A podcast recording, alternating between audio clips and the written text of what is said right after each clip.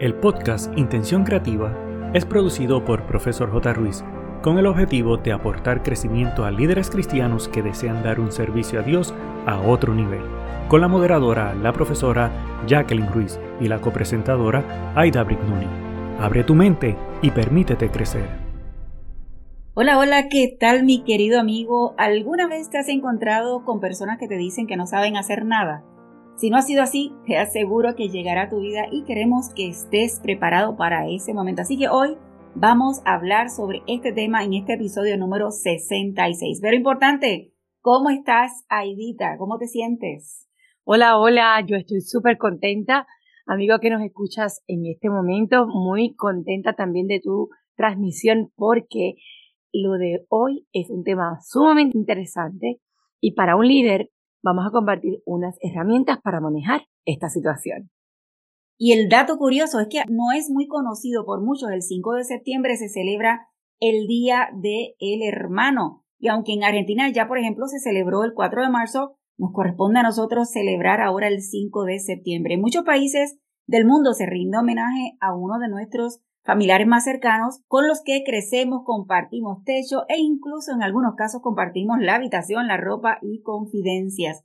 La palabra hermano se origina del latín hermanos, que a su vez proviene de una palabra signo que significa verdadero y exacto. Qué curioso, ¿verdad? Muy hermoso. Un hermano se define a dos o más personas genéticamente emparentadas por vínculos consanguíneos o de afinidad que comparten uno o ambos padres es la relación de parentesco más importante y está definida por una fuerte conexión emocional. Se elige este día por la fecha de la muerte de María Teresa de Calcuta, quien dedicó su vida a realizar obras sociales por todo el planeta. Esta mujer, de origen albanés y luego nacionalizada india, fue la fundadora de las misioneras de la caridad en Calcuta en el 1950. Junto a sus hermanas religiosas, llevó paz y sosiego a muchas personas necesitadas y desamparadas en el mundo.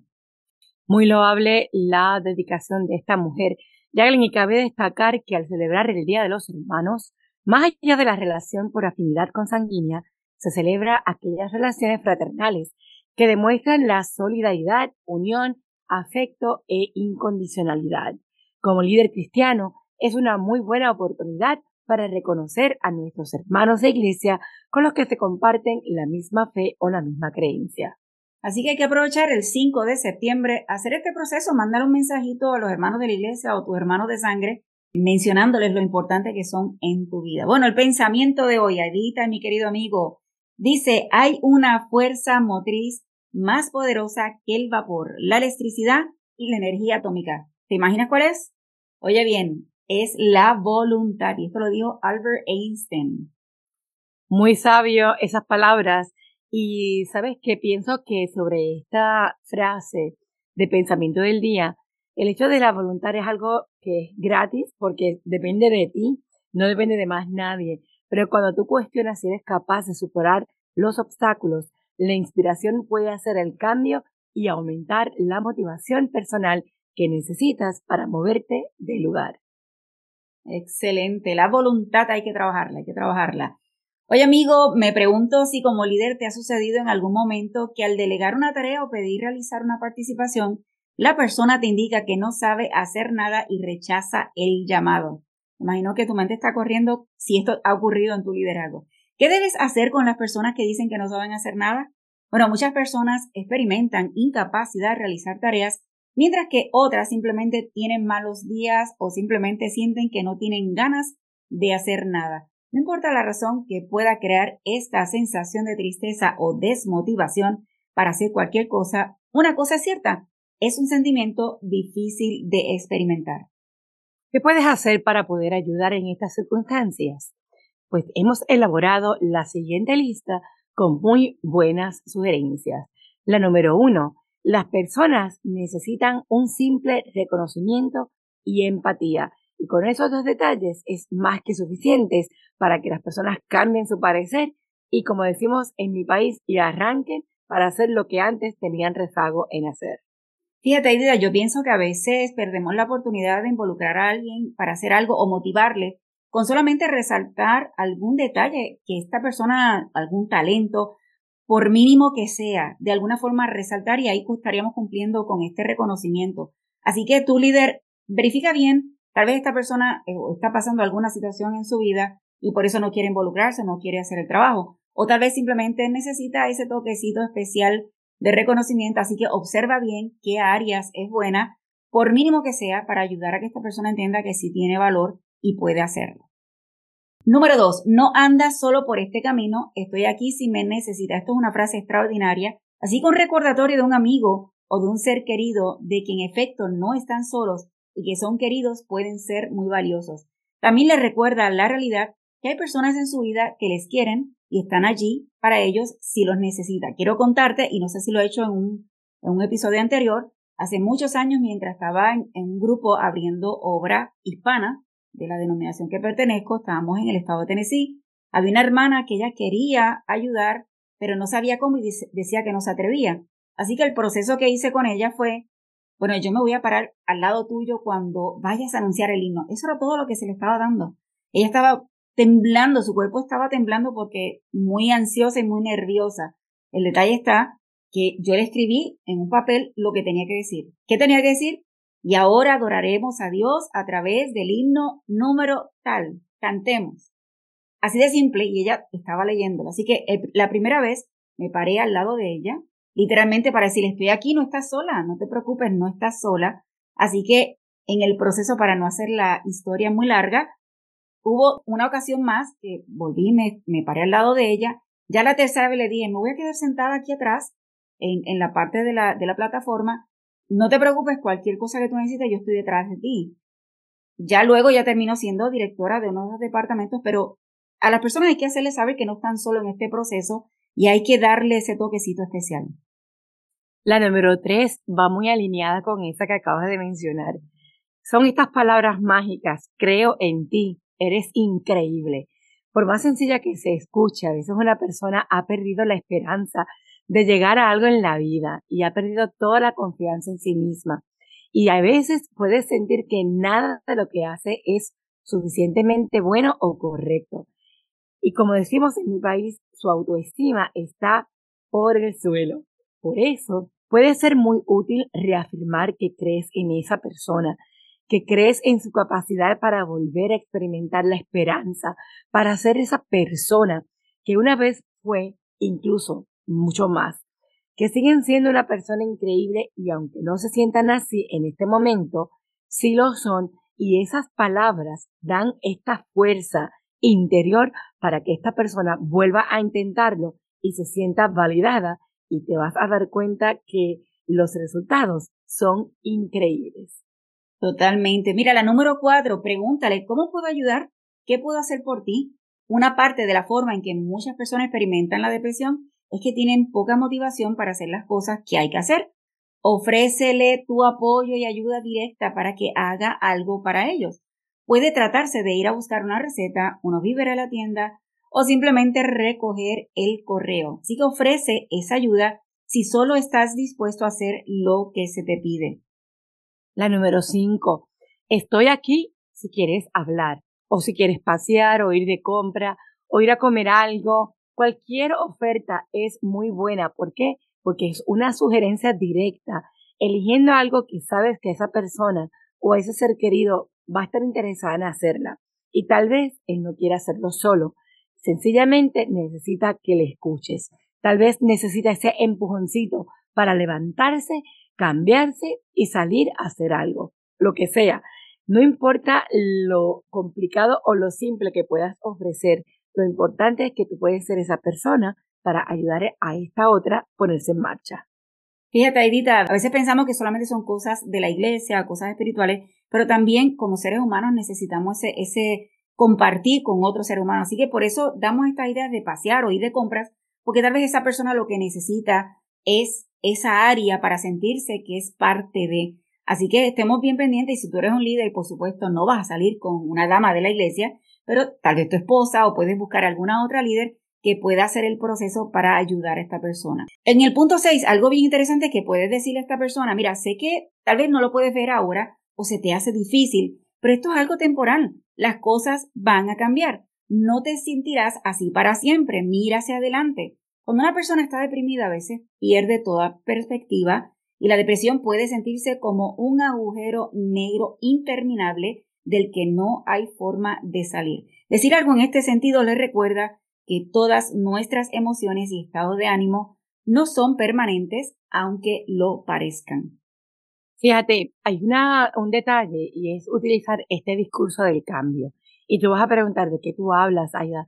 Pues mira, si alguien tiene problemas para sentirse motivado y no suele responder bien a que le griten o que le presionen para que haga algo, hay que hablar de cambio en una forma de guiarlo suavemente para que esa persona entonces logre estar motivada. Requiere paciencia, pero de este modo la persona estaría dispuesta a cambiar porque la motivación ha surgido de su interior y no porque haya sido obligada a actuar. Yo creo que la clave de todo esto es el hecho de poder sentirse escuchada. Y en esa parte escuché un adiestramiento hace poco en el asunto del arte de escuchar.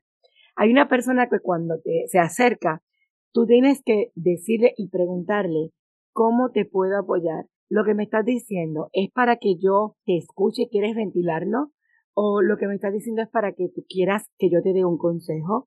O lo que me estás diciendo es para que yo te pueda dar sugerencias en términos de lo que yo haría siendo tú.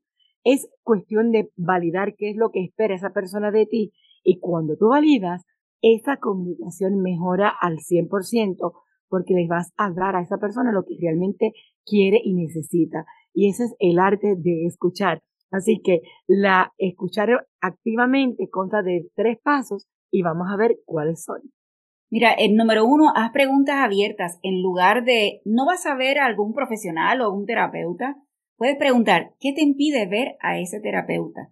Refleja lo que escuchas con tus propias palabras y puedes empezar diciendo algo como lo que creo que te oigo decir es, y así vas diciendo. Lo que tú estás entendiendo. Número dos, haz preguntas aclaratorias. ¿Te he entendido bien? ¿Hay algo más que quieras decir al respecto?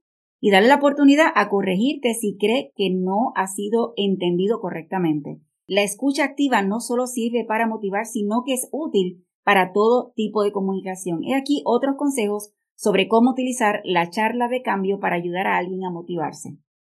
Importante es pedir permiso antes de dar su opinión o cuando saque a relucir temas delicados. A veces una persona no está preparada para hablar de algo. Puede que más adelante se muestre más receptiva. Dependiendo de tu función, puede ser conveniente ser un poco más firme si siguen evitando el tema, pero incluso en este caso es importante ser sensible a ese malestar o a esa experiencia que esta persona necesita en este momento. Pregúntale por sus motivos para no cambiar. Puede que pienses que permitirles hablar de los motivos por los que no quieren cambiar solo empeoraría las cosas, pero escuchar sus dudas les hará saber que te preocupas y que sabes todo lo que es posible para ayudarles.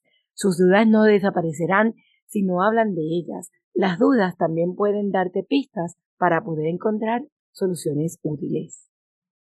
Hay algo bien interesante y es que hay que comprender que tener estos sentimientos encontrados es normal. Puede que un día estén entusiasmados por hacer un cambio y el día siguiente les parezca que han vuelto al punto de partida. Yo sé que como líderes a veces esto nos desespera un poco, pero es parte del proceso. Así que una parte de ellos lo más seguro es que quiere cambiar, pero la otra tiene miedo de hacerlo. Así que intenta ayudarles a enumerar los pros y los contras de hacer el cambio. Lo importante para mí es no desesperarse sin tomar el tiempo y sobre todo, mi querido líder, es que si de pronto tú quieres ayudar a una persona a motivarla, tú no puedes obligarla, así que hace el proceso con ello y vas a ver que cuando pase el tiempo, la persona va a florecer, va a salir de, de ese aspecto y te lo va a agradecer por tener la paciencia.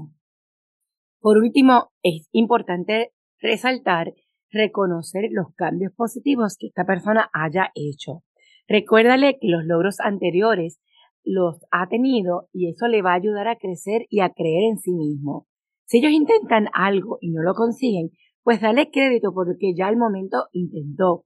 Y hay veces que las pequeñas cosas, como por ejemplo, sencillo como levantarte de la cama o ducharse, pueden ser un gran problema para alguien que padece una enfermedad mental, que está deprimido y que no quiere hacer ningún tipo de movimiento para mejorar. Lo importante es que, aunque te parezca pequeña o tonta ese detalle que la persona ha logrado, reconócele ese cambio positivo para que veas cómo poco a poco esta persona logra tener ese empoderamiento y va a lograr grandes cambios significativos.